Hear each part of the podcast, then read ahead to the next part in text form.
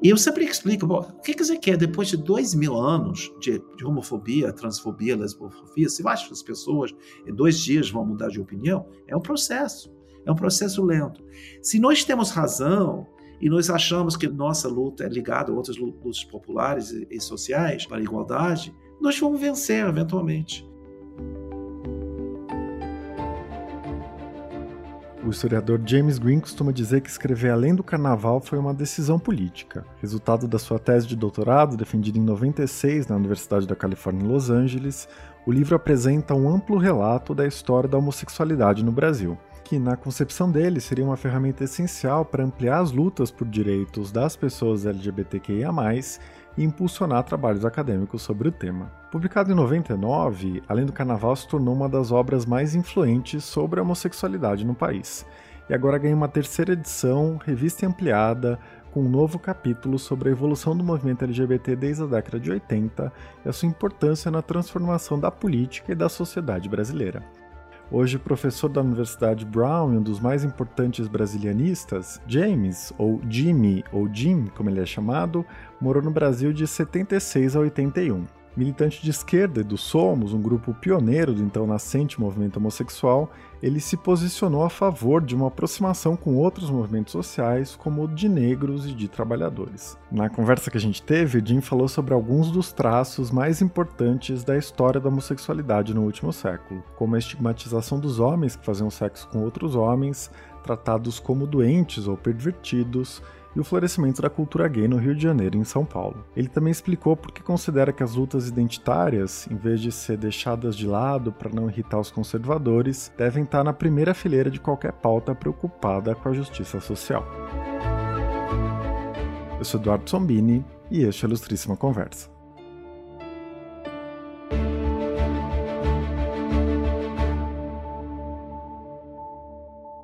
Jim, seja muito bem-vindo à Ilustríssima Conversa. É um prazer ter você aqui. Igualmente. Bom, o seu livro tem 650 páginas e ele cobre desde a pegação, como a gente chamaria hoje, né, é, dos homens nas praças do Rio de Janeiro no final do século XIX até os ataques do Jair Bolsonaro às pessoas LGBT nos últimos anos. Né? É, então é uma obra extremamente ampla e ao mesmo tempo extremamente minuciosa e rigorosa. Né? É, e por conta dessa abrangência, o seu livro tem vários fios condutores. É, eu fiquei pensando que um dos mais importantes é como os papéis tradicionais de gênero gênero e de sexualidade, né? As ideias de masculino e feminino, ativo e passivo, homem de verdade, entre aspas, é, e bicha ou viado, né? É, eles foram cedendo espaço ao longo do tempo para identidades mais complexas, muitas vezes mais fluidas. É, você acha que esse é um bom resumo do livro? Eu acho que é um elemento muito importante na pesquisa, mas tem vários outros também. Então, essa, essa situação onde as pessoas só conceberam uh, o homossexual, o pederasta passiva, o fresco, as palavras que usavam no final do século XIX, é, é pessoas é, que hoje em dia seriam pessoas feminadas, pessoas que teoricamente só eram passivas na cama. Isso, como você marca claramente, vai mudar ao longo do século XX, onde vai ter uma pluralidade de identidades, inclusive pessoas que têm uma identidade homossexual que não é necessariamente esses estereótipos. Porém, eu acho que tem outro argumento que é, muito, é talvez muito importante, que, que é embutido na, no, no, próprio título do livro, Além do Carnaval. Ou seja, existia no Brasil, Rio São Paulo, que são os eixos do livro, um momento durante o ano fundamental para as pessoas, que era os dias do carnaval, onde as pessoas podiam brincar com papéis de gênero e ter uma certa liberdade de expressar sua corporalidade de uma maneira diferenciada, podiam transar ou fazer pegação ou flash com pessoas que talvez durante o resto do ano não permitia essa liberdade. E foi muito importante para as pessoas. E é, ao longo dos anos foi conquistando é, mais é, carnaval, é, as, os gays, as, as bichas, os viados, é, mas também é, conquistando a sociedade como todo. Ou seja, não era não somente durante o carnaval que houve uma certa liberdade, mas em outros momentos durante o ano e, eventualmente, o espaço político conquistado a partir do surgimento do movimento no final dos anos 70, durante o processo da abertura. Tem um aspecto bem interessante sobre esses dias do carnaval, né? As festas que os homossexuais podiam frequentar no Brasil e vários outros espaços de socialização. Você aponta que existia uma convivência entre pessoas de raças diferentes, de classes diferentes, né? É, mas que ao mesmo tempo as lógicas de segregação, do racismo, das desigualdades econômicas, elas também persistiam nesses espaços. Eu queria te pedir para falar um pouco mais sobre isso, né? Como coexistia uma espécie de libertação dessas hierarquias? É, e ao mesmo tempo a reafirmação delas? Bom, em, em, parte, quando as pessoas descobriram sua sexualidade, sua homossexualidade, ou no interior é, do qualquer estado, ou na própria cidade de São Paulo, Rio, eles tinham que procurar outras pessoas eh, que podiam ajudá-los nessa é, para enfrentar a dificuldade social que eles é, experimentaram, assim, a rejeição da família, a dificuldade de ser muito aberto é, no bairro. Então, eles, eles procuraram outras pessoas parecidas para ter uma rede de apoio. Então, isso foi muito importante. Então, isso, às vezes, foi muito aleatório. Pessoas que, por acaso, eles conheceram nos lugares frequentados pelos homossexuais. É, isso é um elemento de, de uma mistura de pessoas, de, é, talvez vindo do, que, que vieram do Nordeste para o Rio de Janeiro, ou São Paulo, para fugir da família, da opressão e, e, conviver com pessoas em São Paulo. Agora, mesmo assim, a sociedade brasileira é muito hierarquizada, então as pessoas das classes médias tendem a frequentar lugares e estar com pessoas da sua mesma classe social. Porém, tem outro elemento, que é o elemento do, do outro, do erótico. E existia também, entre muitas pessoas, é uma certa interesse em pessoas de outras classes sociais, de outras raças. Então, é nesse sentido, se nota dentro da, dessa sociabilidade homossexual, desde os anos 30, 40, quando temos mais documentação, uma mistura de pessoas de diversas classes, em parte por, por uma, um desejo de uma convivência. Gays é, das classes médias com uma fascinação por uma pessoa proletária, uma pessoa operária, talvez uma pessoa que não tinha uma identidade forte gay, mas topava transar com uma, um homem gay da classe média. Então existe esse tipo de convivência e interação que, que houve desde o começo do século, mas claramente a partir dos anos 30, 40, e ficava mais vívido, eh, nítido assim, eh, quando surge o movimento.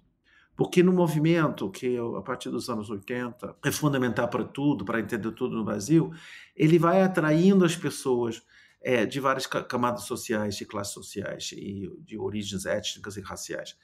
Muitas vezes os líderes são pessoas das classes médias com formação é, universitária, mas a grande base dos movimentos são pessoas de, de raízes mais populares. Então, existia essa convivência também é, nos meios de mobilização política é que se nota. Certo. Jim, duas questões têm bastante destaque nos primeiros capítulos do livro, né? Eu queria te pedir para falar um pouco sobre elas. A primeira é a importância dos espaços públicos da cidade para os homens que buscavam sexo com outros homens, né? É, e aí você discute bastante essas territorialidades no centro do Rio de Janeiro, no centro de São Paulo, nas primeiras décadas do século XX. Você pode explicar um pouco melhor, né? Quem eram esses homens que estavam nesses espaços públicos é, e que importância eles tinham nas experiências sexuais desses homens? Então, Eduardo, é um dos grandes desafios nossos como historiadores é, conseguir fontes que revelam muito. Então, a informação é, é, é, em certo sentido, um pouco esparso. Não sabemos muito sobre a biografia das pessoas que, por exemplo, frequentavam a Praça Tiradentes no Rio de Janeiro.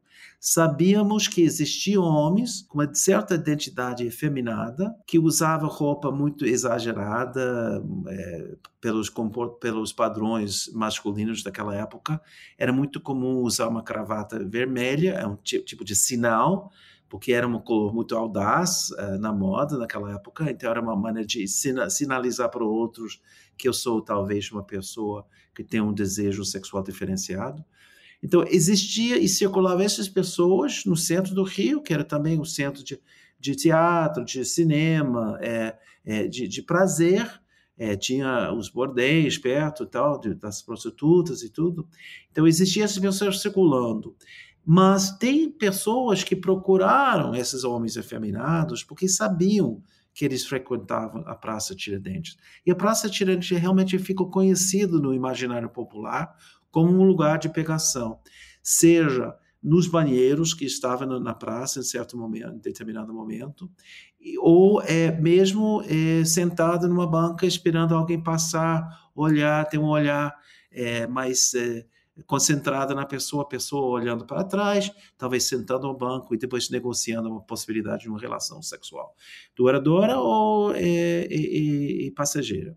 Então, isso existia e sabemos, está registros nos jornais, referências artísticas e poéticas sobre a Praça Tiradentes e virou famoso como um espaço, não o único espaço no Rio, mas um espaço especial. Esse espaço no, na Vale de Angabaú, em São Paulo, no centro da cidade, onde tinha cinemas, é, tinha, tinha é, ao lado do Teatro Municipal, tinha os banheiros públicos e esse espaço de parte onde você podia sentar ler o jornal, parece que você fumar um cigarro e ninguém vai questionar por que você está nesse espaço público onde chega outra pessoa com quem você pode flertar e talvez eventualmente eh, ir para um lugar para transar. Tinha que ser no centro, eh, onde tinha um certo anonimato, porque não era em qualquer lugar onde dois homens podiam entrar durante duas ou três horas para ficar juntos no quarto. Então, era só alguns lugares que me permitiam esse tipo de comportamento. Mais perto dos bordéis,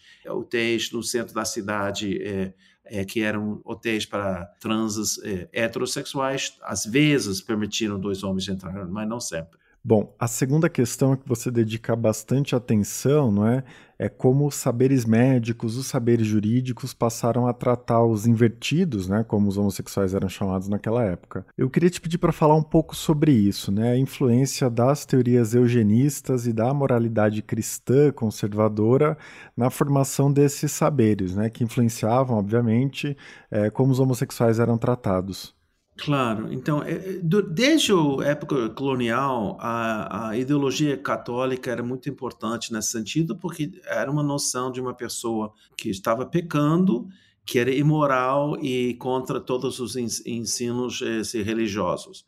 Então, essa moral católico que predominava, mesmo durante o século XIX e século XX. Mas, segundo elemento, foi uma noção de papéis de gênero muito rígido, onde os homens tinham um certo comportamento estabelecido que tinha que cumprir e as mulheres outro comportamento. E quem violava esses dois é, modelos de comportamento é, de gênero foram muito marginalizados e punidos, não uh, aceitos, com exceção de é, pessoas da elite que se permitiram certa violação desses eh, modos de comportamento porque havia, havia influências internacionais franceses de Inglaterra onde houve um comportamento mais efeminado do homem da elite. E, e, se tem exemplos de pessoas como João do Rio, famoso escritor, que era um dandy, era, ele andava nas ruas, procurava seus parceiros é, quando ele estava escrevendo os artigos, os ensaios é, sobre Rio de Janeiro. É, então, ele teve esse comportamento mais afeminado, mas foi conhecido, suspeitava que ele era homossexual, mas era um pouco aceito. Pessoas das classes mais populares que tinham esse comportamento totalmente marginalizado. Isso baseado nessas ideologias de gênero e da religião católica. E a partir do final do século XIX, quando os homossexuais ficam mais visíveis e os médicos estão tentando ter uma influência maior na construção da sabedoria é, no Brasil, disputando um espaço de conhecimento é, nas escolas de medicina e, e, querendo ter uma importância maior na República, é, médicos, criminologistas e outros especialistas vão começar a observar e escrever sobre a homossexualidade, é, tentando explicar por que essas pessoas são assim, quais são as origens, as explicações, e começa de observar, talvez que tenha a ver com é, uma questão dos hormônios, desequilíbrio é, dos hormônios da, da pessoa, ou outro desenvolvimento físico que levou a pessoa a ter essas orientações invertidas, ou seja, em vez de ter uma orientação para o sexo oposto se inverteram para ter uma atração sexual para o próprio sexo. Então, isso foi um elemento importante. E a partir dos anos 30, quando Vargas vai fortalecer um Estado mais forte, com o papel do Estado mais presente, esses criminologistas vão ocupar um espaço dentro do governo, dentro do processo da, de desenvolvimento de carteiras de identidade, onde esses criminologistas vão tentar identificar como se sabe quem é criminal, quem não é criminal? É pelo corpo, pelo índices do desenvolvimento do corpo, pela cara, tudo isso.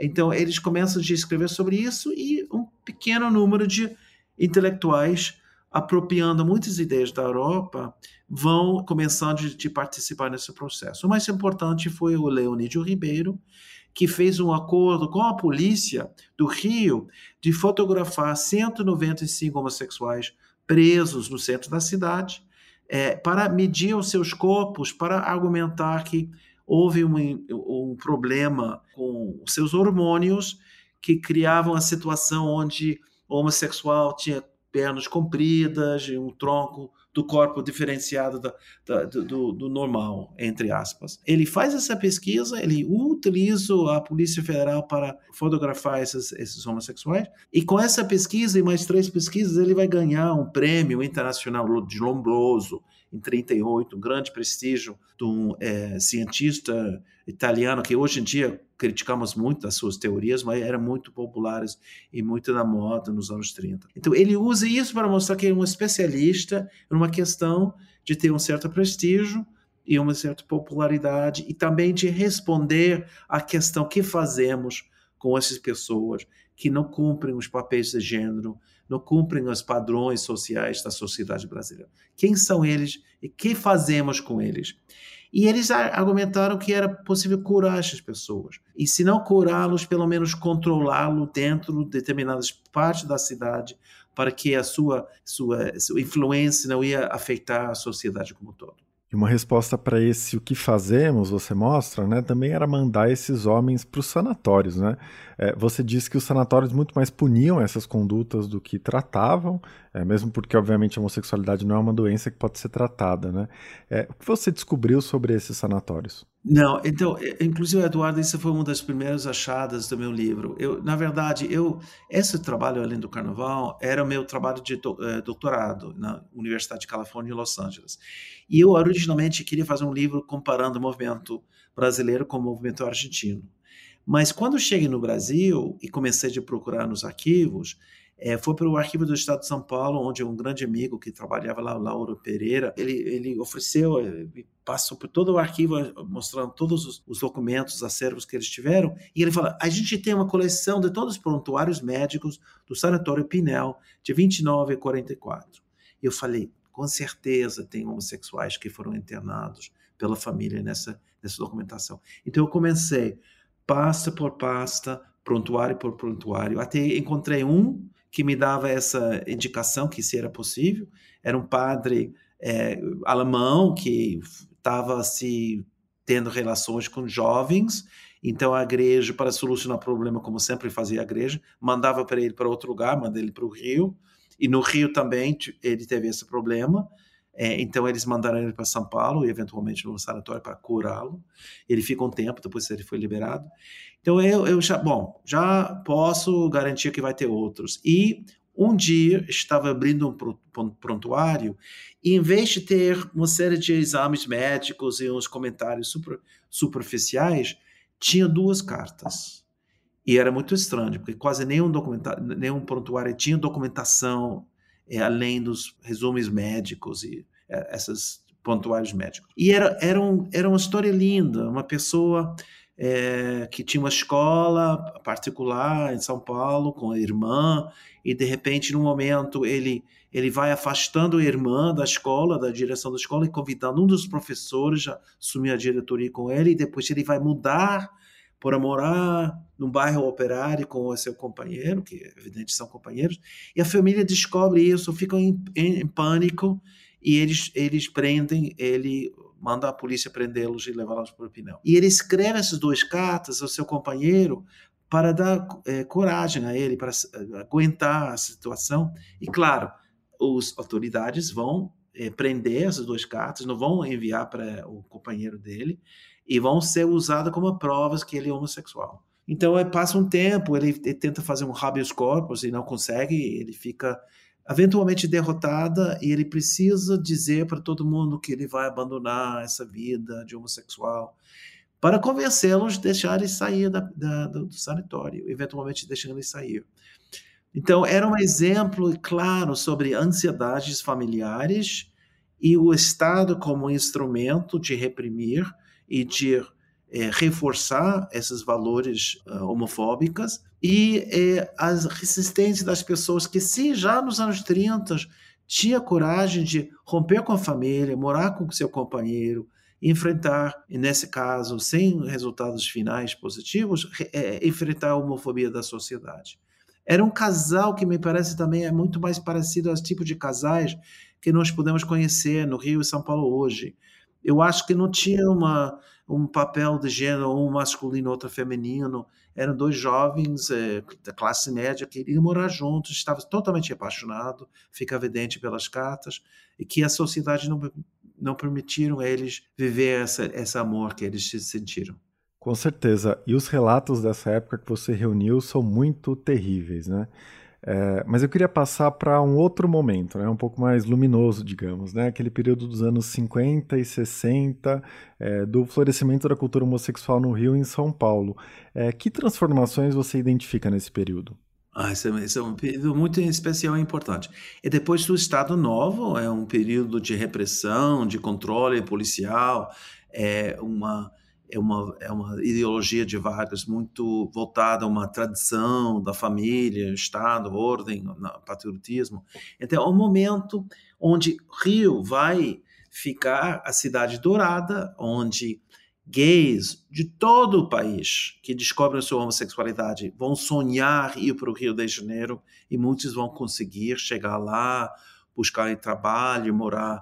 É, o, o ideal era de morar em Copacabana e aproveitar essa abertura de espaços novos para os homossexuais.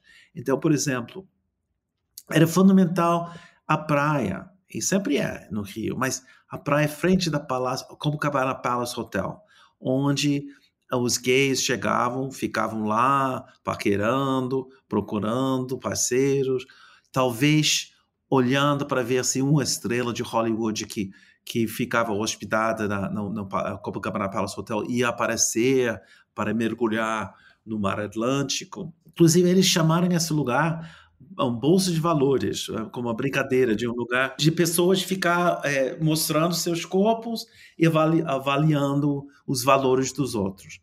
Então era um lugar de muita visibilidade e visibilidade provocava repressão, porque na medida que as pessoas se sentiram cada vez mais a vontade de expressar seu, sua sexualidade, seu gênero, sua, sua cultura, sua maneira de ser, atraía reação. Então, eles também enfrentaram pessoas, homens, assim, machos, que, que atacaram eles e, se, e não deixaram eles eh, viver no Rio de Janeiro dessa maneira. Então, isso era um espaço, a praia. No Rio também tinha Miss Brasil, que todos os anos era um ritual dessas camada social de gays, de assistir o, o, concurso, de ir lá durante o inverno usando um suéter bonito e assistindo o show é, de Miss Brasil. E outro momento era carnaval. E evidentemente carnaval era fundamental, especialmente quando começa não somente ter blocos e grupos de gays em blocos como Caçadores de Viados, que era um bloco de gays e lésbicas, é, mas também de bailes. E não somente bailes misturados com héteros, mas bailes só de gays que começaram a surgir nos anos 40, anos 50, chamava Bares das Bonecas, Bares dos Enxutos, e era um lugar onde você podia encontrar com outras pessoas. E é interessante, eu sempre tinha uma imagem desses bailes como lugares onde todo mundo se vestia de mulher, é, travesti pela, pela loucura de carnaval, mas eu encontrei fotos dos bailes. E na verdade nas bailes as pessoas se usavam roupa normal de carnaval masculino é, para pular carnaval. E lá fora as pessoas os gays que queriam brilhar se vestiam de mulheres em fantasias maravilhosas super criativas para os fotógrafos para os jornalistas capturar essas brincadeiras essas imagens essas roupas que eles usaram e além disso, tinha o Teatro Municipal, que tinha um concurso de roupas de fantasia, de luxo, onde vários é, gays ao longo dos anos foram os mais destacados, como o famoso Clovis Ponay, que brilhava com suas fantasias super exageradas é, de brilhos que ele usava todos os anos, cada vez mais exagerado. Fui num carro aberto para o Teatro Municipal, tocando castanholas, olé, e eu dançava no carro, e de repente o povo me aplaudindo, jogando flores, eu botava uma rosa na boca, eu olhava um cidadão fumando um charutão muito mal encarado. Eu digo, ah, meu Deus, não estou agradando a todo mundo, o que que falta na minha interpretação? E mais eu rodava a capa do toureiro e dizia, olé, e o homem... No municipal, os homens tinham que se comportar com os padrões de gênero de masculinos. Então, eles tinham que é, representar figuras masculinas, um rei, um imperador, alguma figura histórica. É, mas nas bailes, nos, nos da, da, dos, dos enxutos, das bonecas, qualquer coisa era válido. Bom, Jim, você fala pouco em primeira pessoa no livro, né? Mas você é um dos nomes mais importantes da história do movimento LGBT no Brasil. É, você morou no Brasil de 76 a 81, é isso? É, eu queria te perguntar como foi a sua experiência naquele período, né? Como era ser um homem gay em São Paulo nesses anos, né? Mais para o fim da ditadura, e participar da constituição do movimento homossexual. Então, antes de eu chegar em São Paulo em 76, em dezembro de 76, janeiro de 77, é, já existia um, um boom, um crescimento dramático nos espaços homossexuais. Era, era um produto de dois fatores primeira foi a expansão da contracultura, é, uma certa desbunde, uma certa noção de que papéis de gênero podiam ser flexíveis, movimento hippie, tropicalismo, tudo isso que, que modificava a, a, a cultura é, carioca e paulistana.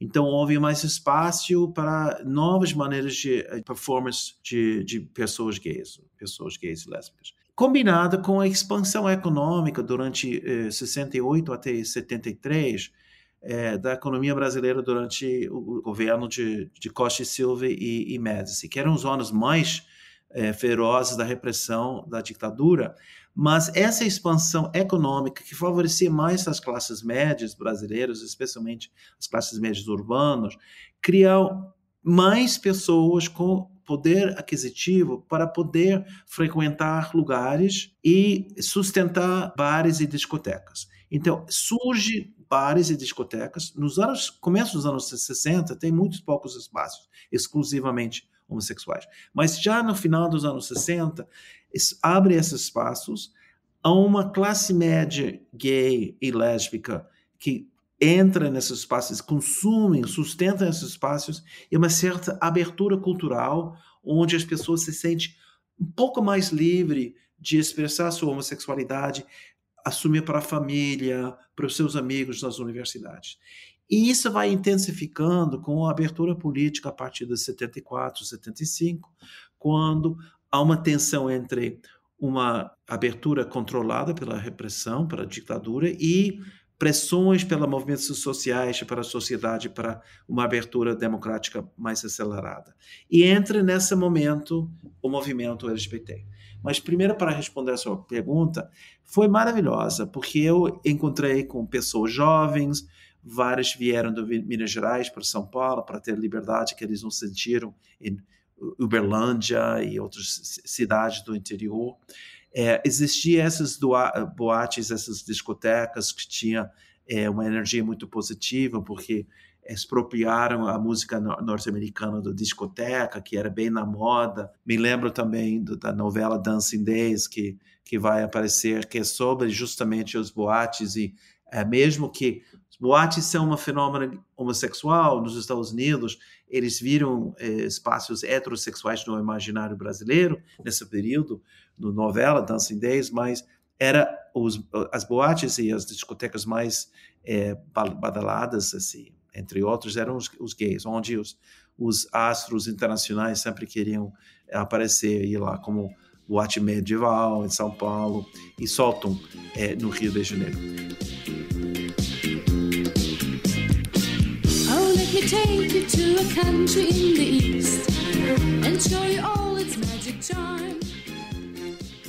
Então era um momento de muito abertura e uma noção que podia mudar a sociedade brasileira. Havia uma possibilidade de uma democracia onde é, era mais permitido é, a homossexualidade. E isso ajuda a formação do movimento Grupo Somos, em 78, que é o primeiro grupo politizado, paralelamente com a publicação do jornal Lampião em abril de 78.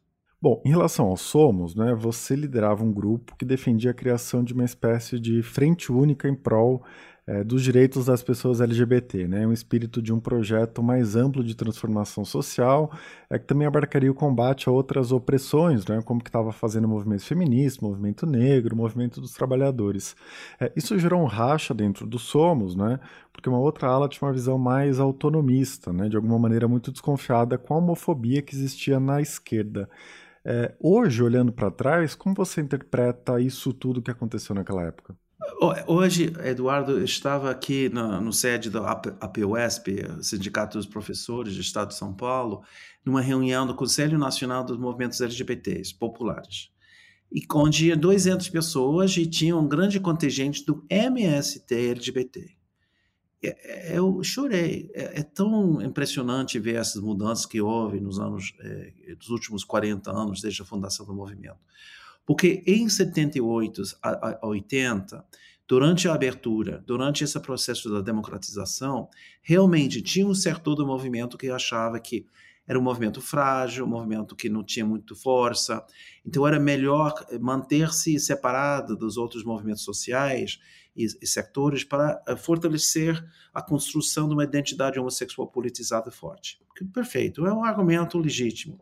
E tinha outro setor que eu encabeçava que achava que era fundamental forjar alianças com outros sectores sociais, porque eventualmente a nossa libertação as nossas lutas democráticas para uma igualdade na sociedade era muito ligada a outras questões sociais, sobre a questão de justiça social, igualdade racial é, e igualdade de gênero. Então, desde a fundação do Jornal Lampião, os editores eh, pregavam essa ideia é, em termos de ser um canal dos novos movimentos sociais uh, forjados, assim, surgindo, porém, na prática, eles não fizeram isso. Então, eu e outras pessoas fizemos isso na prática, é, é, participando no segundo ato público do movimento negro frente ao Teatro Municipal em 79, no Dia do Zumbi, participando como aliados no Congresso das Mulheres Paulistas para apoiar as feministas. E é, é famosa agora é, a participação durante a greve geral no ABC em 80, é, uma manifestação do 1 de maio em solidariedade com a greve geral dos trabalhadores, participar com 50 gays e lésbicas nessa essa passeata, com dois faixas e uma faixa importante que dizia contra a discriminação do da trabalhador trabalhadora homossexual. Era um primeiro momento de uma tentativa de um diálogo com é, o movimento sindical. E naquela época, honestamente, era difícil, que não tinha muito espaço. Tinha alguns sindicatos simpáticos, sindicatos bancários e outros sindicatos artistas, mas ainda era uma coisa nova, uma agenda nova. E eu sempre explico, bom, o que, que você quer depois de dois mil anos de, de homofobia, transfobia, lesbofobia? Você acha que as pessoas em dois dias vão mudar de opinião? É um processo, é um processo lento. Se nós temos razão e nós achamos que nossa, nossa luta é ligada a outras lutas populares e, e sociais para a igualdade, nós vamos vencer eventualmente. Então foi isso. Essa foi uma tentativa de apontar um caminho eu saí do país em 81 e só voltei em 93, 94 para fazer minha pesquisa, mas pegou essa ideia e expandiu essa ideia. E pessoas já apropriaram essa, essa ideia e hoje em dia tem um grupo grande dentro do MST, que historicamente era muito homofóbico e, e tradicional, LGBT. Aceito como parte do, do processo dessa, desse movimento rural. Eu vejo isso nos sindicatos, eu vejo isso em tudo quanto lugar. Nós conquistamos espaço e eu acho que os últimos três anos nos ensinam outra coisa, que não é necessariamente sempre cor de rosas e tudo melhorando, melhorando, melhorando. Pode ter derrotas, podemos enfrentar a possibilidade de ser é, perder nossos direitos. E isso estamos entendendo nos Estados Unidos nesse momento, quando a STF americano vai tirar o direito ao aborto das mulheres, e essa, esse direito é baseado no conceito de privacidade E o casamento homossexual nos Estados Unidos está baseado nesse mesmo conceito, e é possível que nosso STF, país teoricamente muito democrático, pode tirar esses direitos, como pode tirar o direito do casamento no Brasil, em outro momento, se STF é controlada pela, pela direita. Então, hoje em dia, no Brasil, estamos num novo encruzilhamento entre um caminho progressista, positivo, ou uh, mas é, é, ideias reacionárias do século XIX, do século XV, vamos dizer. Então, é, é, é, eu acho que tudo que nós tentamos fazer 42 anos atrás, que está sendo efetua, é, efetivizado hoje nos movimentos sociais populares, movimento LGBT, são vitórias, conquistas, mas não são garantias permanentes. Com certeza. Jim, você falou desse grupo LGBT dentro do MST, né? Eu fiquei lembrando, no lançamento da segunda edição do livro, em 2019, você estava reclamando das pessoas dos setores progressistas, né? Que ainda hoje repetem o discurso de que as questões identitárias dividem, né? Então seria preciso se preocupar com a questão maior, não é? é? que seria a luta contra o capitalismo, contra as desigualdades, né? Porque isso é universal e afeta a todos, é, e que falar de direitos de mulheres, LGBT, etc é, dividiria essa luta maior, né? É, você mostra o peso dessa ideia nos anos 70 e hoje ela aparece também, né? Inclusive algumas pessoas dizem que a esquerda perde eleição por focar as lutas identitárias. É, você discorda completamente disso, né? Você pode falar como você enxerga essa questão? Não, eu discordo 100%. Eu vou dizer uma coisa antes. Eu estava ouvindo você pensando, e no 80, existiria um Eduardo jornalista com essa abertura, capacidade? Existiam muitos jornalistas gays, mas eram muito enrustidos, muito medo de levantar essas pautas de uma maneira muito indireta pela homofobia. E hoje em dia mudou totalmente a situação, graças ao movimento. E há um setor amplo de intelectuais que entendem essa questão agora, que não somos assim gritando no deserto para um pequeno número de pessoas. Há uma ampla consenso entre grandes setores de intelectuais LGBT e outros setores progressistas que essa é uma questão fundamental. E nós encontramos isso, porque qual foi o grande alvo do Bolsonaro em 2018? A mamadeira de piroca. Qual que foi a fake news mais que mais deu efeito? Foi essa paranoia de que Haddad estava ensinando a homossexualidade através de mamadeiras é, nas creches de São Paulo. Que absurdo isso, que impressionante como as pessoas já acreditavam nisso e como sempre somos usados como o alvo mais vulnerável, junto com a questão do direito ao aborto, é, na, nas disputas entre uma visão progressista e uma visão é, reacionária. Me chama muita atenção, a partir de 19, quando acompanhava todos os movimentos contra o Bolsonaro, como qualquer pessoa que falava, explicava quem era Bolsonaro, falava ele é homofóbico, ele é racista, ele é sexista, ele é misógino, quer destruir o meio ambiente. Então, em certo sentido, a esquerda incorporou as nossas reivindicações, tem um conceito básico sobre o que é homofobia, porque é ruim e porque faz parte das nossas reivindicações, não uma coisa extra, porque Bolsonaro insistiu insistiu na, na, questão da homofobia, transfobia, lesbofobia, é, com toda a sua masculinidade tóxica e tudo isso. Então, esse é um elemento que ele exige isso. Agora, é verdade, levantando a questão LGBT, na campanha eleitoral, vai criar atritos com setores que o PT vai querer atrair para ganhar as eleições, evangélicos e outros. Mas qual que deve ser o discurso do PT nesse sentido? É muito fácil. É, é, Lula pode ser facilmente: olha, o STF já decidiu, casamento entre pessoas do mesmo sexo é parte da Constituição, é garantido da Constituição. Se não quer casar com pessoa do mesmo sexo, ninguém te obriga a fazer isso. Mas a Constituição garante esse direito, como todo mundo tem direito a SUS, todo mundo tem direito a viver numa, numa sociedade é, limpa, sana, tudo. Esses são direitos que todo mundo tem.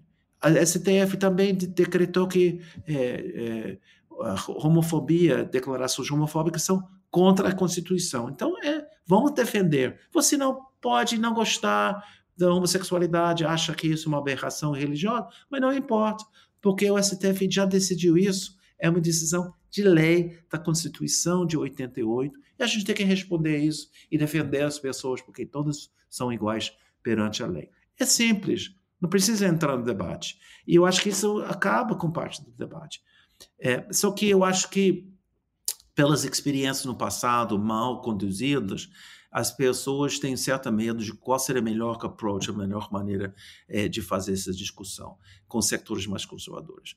Do outro lado, é, é, os aliados que, eu, eu, que quando nós lançamos esse trabalho, em 80, na esquerda brasileira, era uma parcela mínima que a, a, a, concordava com nossa posição. Hoje em dia, a grande maioria da esquerda, ninguém, ninguém publicamente fala, fazer uma declaração, nem pensa fazer uma declaração contra a, o movimento. Algumas pessoas podem guardar dúvidas. E eu acho que essas pessoas não entendem o que, que foi racismo, o que, que foi escravidão, o que, que é a opressão das mulheres e os gays e lésbicas. E eles só conseguem entender um conceito marxista sobre a classe trabalhadora e os setores populares, que são duas coisas misturadas. É, e eles não entendem que a, a, democracia, a justiça social, inclusive um, um tipo de socialismo, exige para todo mundo, e não para um setor específico da sociedade. Segundo, que o número de gays e lésbicas na classe trabalhadora, nos setores populares, é enorme. Então, você vai distinguir, tudo bem, eu apoio os populares, os trabalhadores, na medida que são heterossexuais? Não, não tem sentido. São milhões de homossexuais de todas as classes sociais. E como a sociedade brasileira é basicamente popular, em termos de numericamente, a grande maioria dos homossexuais são da classe trabalhadora e das classes populares. E por isso, apesar de certas pessoas que talvez tenha dentro do MST, os filhos dos primeiros fundadores do MST nasceram, se criaram, foram descobrindo sua sexualidade, sua homossexualidade e se mantenha dentro do movimento. O movimento tinha que acolhê-los e aceitá-los, porque é um movimento maciça, né? Sim, com certeza. Jim, quando você estava falando da resposta que o PT deveria dar, eu fiquei lembrando, né, e você cita isso no livro, é, de todo aquele celeuma do kit gay na presidência da Dilma, né? Apesar de não existir nenhum problema jurídico ou algo do tipo, é, o Jair Bolsonaro e outros integrantes da bancada evangélica transformaram aquilo em um grande escândalo, né? É, e no fim das contas, a Dilma acabou cancelando esse material das escolas é, e disse que o Estado não ia se meter na vida sexual das pessoas, né? Algo, algo do tipo. É, capitulando frente a esses setores conservadores. É provável que isso volte a acontecer? Ah, vai voltar na campanha eleitoral de 22 também. E é uma questão de melhor maneira de responder essa questão. Qual é a melhor maneira de dizer acusem isso? Diz não. Primeiro, isso não é verdade, isso é fake news, e há uma conscientização muito maior sobre fake news hoje em dia do que no passado. É, e também eu acho que a linha que tem que ser é, nós defendemos direitos democráticos. E no caso da, do, do, ensino sobre educação sexual nas escolas é complicado, mas cabe ao Estado de oferecer informação sobre a sexualidade na idade apropriada sobre qualquer tipo de sexualidade. Isso é uma norma que existe em todo mundo, porque o Brasil vai ficar fora dessa norma.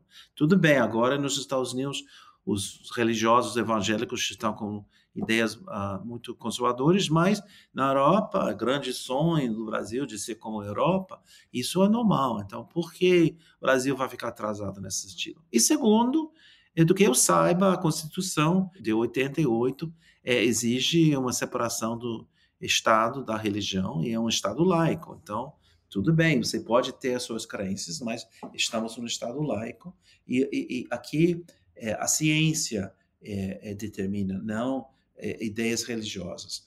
É claro que esse presidente atual nega a ciência, nega essas questões e utiliza é, essas ansiedades dos sectores conservadores da sociedade para mobilizar a favor da sua política. Eu acho que o próprio Bolsonaro está muito mal resolvido com a homossexualidade, de uma maneira ou outra. Eu não, eu não sei, eu não entendo, mas eu acho que é muito estranho a maneira que estão tão fixados com a questão de, de relações anais e outras questões, que tem alguma coisa acontecendo é, ali que não se explica muito bem. Ele não está bem resolvido com a sua sexualidade. Bom, Jim, no prefácio, né, você diz que apesar da extrema-direita, da onda reacionária, né, no Brasil e no mundo, você permanece confiante no que vem pela frente do movimento LGBTQIA+, no Brasil. É, eu queria te perguntar quais são as razões dessa sua confiança, né, desse seu otimismo, apesar de tudo. É, Primeiro porque a família nuclear heterossexual de pai e mãe tem uma capacidade impressionante de ter filhos gays e lésbicas. Então, é criada por eles. Então, é uma, é uma nova geração está crescendo todos os dias. Eu conheço jovens que tem que nasceram em 80. Gente, eu estava assim no movimento, você estava nascendo para ser um novo membro do movimento daqui a 15, 20 anos. Então, isso é um elemento. Somos milhões e na, na, na, na, medida que a sociedade é muito mais aberta, muito mais é, a, aceitável, acolhedor, mais pessoas se sentem a, a vontade de assumir.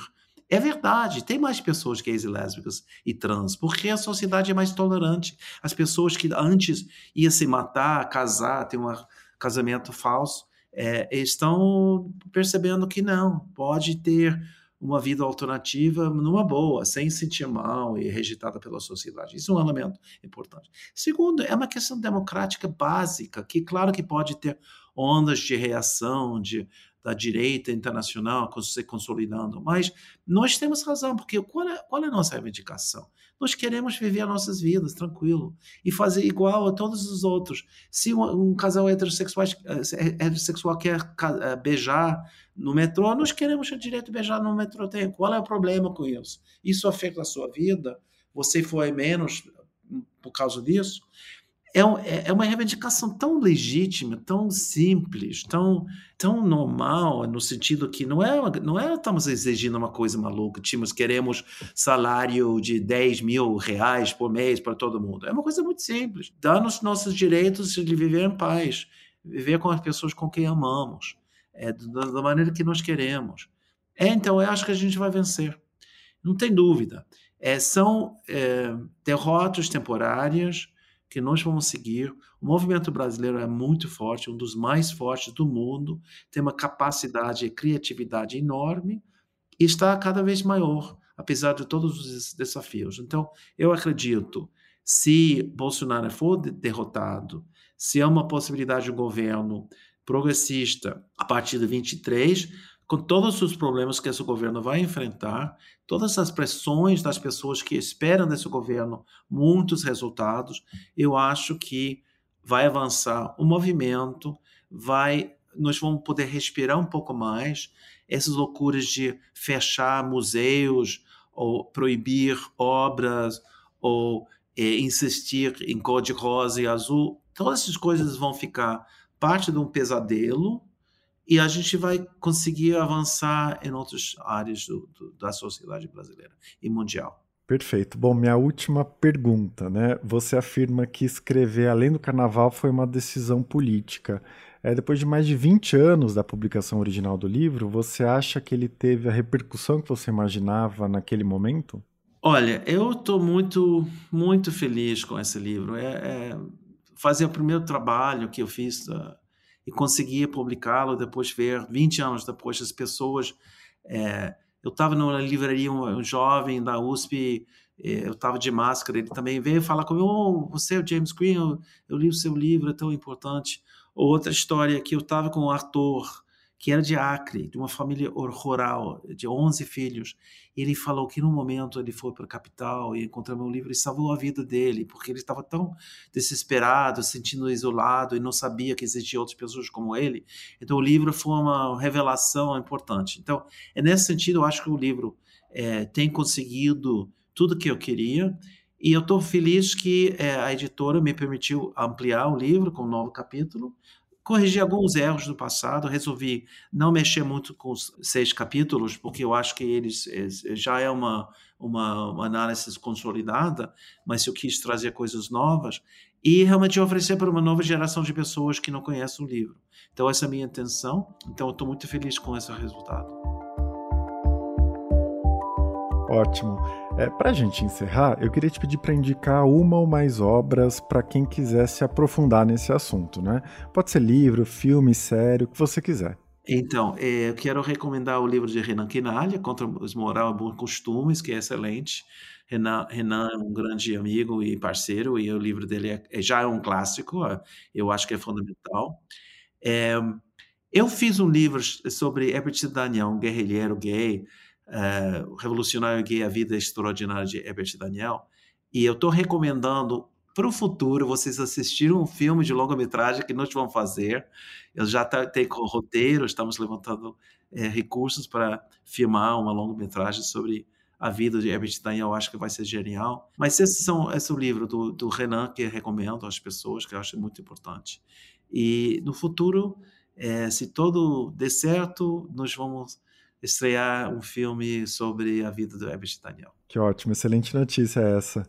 É, o Renan Knalha participou do Ilustríssima Conversa já, né? Então eu também quero recomendar, além do livro, é, quem tiver interesse a ouvir esse episódio e também um outro livro, uma coletânea, é, Direitos em Disputa, Poder e Diferença no Brasil Contemporâneo, né? de duas professoras da Unicamp, a Regina Facchini e a Isadora França é, para entender a evolução dos direitos LGBT e os pânicos morais de hoje em dia. Né? É, conversei com elas aqui no podcast, elas falam de questões muito importantes do Brasil de hoje.